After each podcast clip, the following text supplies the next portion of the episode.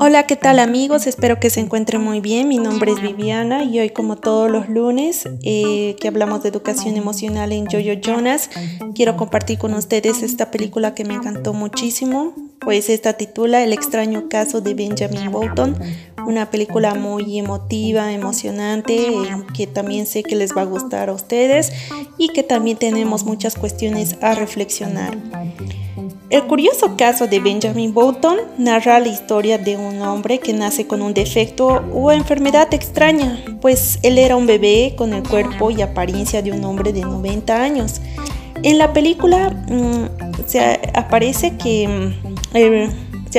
el bebé nació dentro de una familia pudiente, pero al momento de nacer eh, la madre falleció y pues el padre al ver el adefesio de, de bebé, de hijo, eh, va y lo abandona a un hogar, que más adelante los trabajadores del lugar se convierten en sus padres adoptivos. La película mm, comienza en la habitación de un, hospital en la que se encuentra una persona mayor, una anciana, que pide a su hija Caroline que le lea en voz alta la historia de Benjamin Bolton escrita en un libro. Este hombre padece de una extraña enfermedad, eh, provoca que su reloj biológico vaya a la inversa, es decir, nace mayor y rejuvenece al pasar del tiempo, pues esta anciana cuenta relatos de su vida a su hija. Esta se llamaba Daisy, la anciana, eh, cuenta la historia de un relojero que mm, recibe una trágica noticia de que su hijo había fallecido en el campo de batalla. A partir de eso, diseña este relojero un reloj para que sus manecillas giren en dirección contraria, como si el reloj hiciera retroceder el tiempo.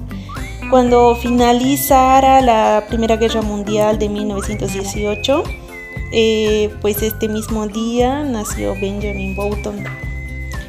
Benjamin crece en este viejo asilo para ancianos, convirtiéndose en un residente más es querido y arropado por todos los ancianos que viven con él.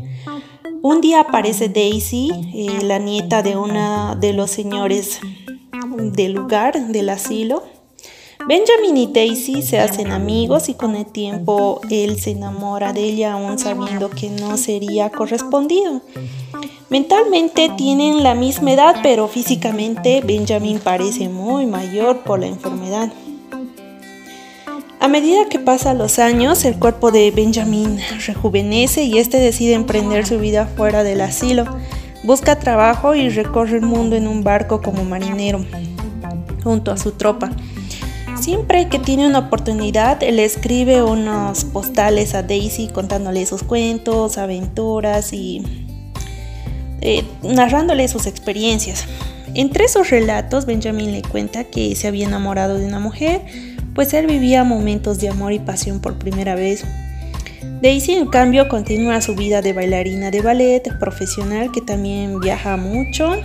Em, les cuento que el barco en el que viajaba o trabajaba Benjamin es reclutado para luchar en la Segunda Guerra Mundial y a pesar del desastre, Benjamin sobrevive y decide volver a su antiguo hogar Daisy continúa sus estudios como bailarina, entregándose en cuerpo y alma a su profesión. Más adelante, un trágico suceso con Daisy sirvió para que ella y Benjamin se unieran y conformen su amor. A medida que pasaba el tiempo, Daisy se sentía muy mal, muy triste, porque Benjamin rejuvenecía aceleradamente. En ese transcurso tuvieron un bebé. Obviamente ambos estaban muy contentos, pero decidieron romper su relación Ah, años más tarde, Daisy encuentra a Benjamin en un, centro, en un centro pediátrico que lo cuida hasta que él es bebé y es así como él muere. Pues esta película nos deja muchas cuestiones a reflexionar y considerar acerca de, del vivir la vida. Como hoy hablamos de educación emocional, pues es muy interesante tocar este tema. Hay momentos que a veces sin percatarnos vivimos preocupados por el futuro y algunos amarrados y frustrados por el pasado. La película de Benjamin Button nos habla sobre los estragos del tiempo que nos devora y atraviesa, capaz de concedernos el don de la esperanza o de la absurda repetición. El tiempo que avanza de corrido hacia, nuevos, hacia nuevas experiencias y cuyas expectativas del futuro pueden verse frustradas en un segundo. Pues el tiempo, amigos, siempre hace un giro de regreso al origen, hacia el comienzo. Esta película nos habla de la vida como experiencia única que está envuelta de penurias, fracasos, caprichos, tragedias, felicidad, convencionados por la muerte. Eh, Benjamin descubre que la sabiduría de la vida consiste en la eliminación de lo no esencial, en reducir los problemas a unos pocos solamente, el goce de la vida, del hogar, de la naturaleza, del amor. Lo importante es atesorar cada minuto de nuestras vidas. Y es que la calidad de nuestra vida está en función de la diversidad y de la más que todo, como dijimos, de la diversidad y la intensidad de nuestras relaciones con las demás personas. O sea que no hay límite de tiempo, como dice aquí Benjamin, me encantó esto, como terminó. No hay límite de tiempo, empieza cuando quieras. Si tienes, tienes que estar orgullosa de tu vida, de lo que tú eres. Si no es así, empieza otra vez. Y es que depende de ti si lo aprovechas ese tiempo o lo desprecias. ¿Tú qué opinas al respecto?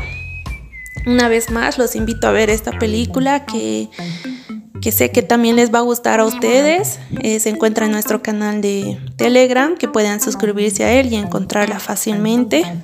Si deseas dejar un comentario, puedes hacerlo debajo de esta descripción o también enviarnos un mensaje a nuestro Messenger, que seguro será muy bueno saber de ustedes. Hasta el próximo lunes.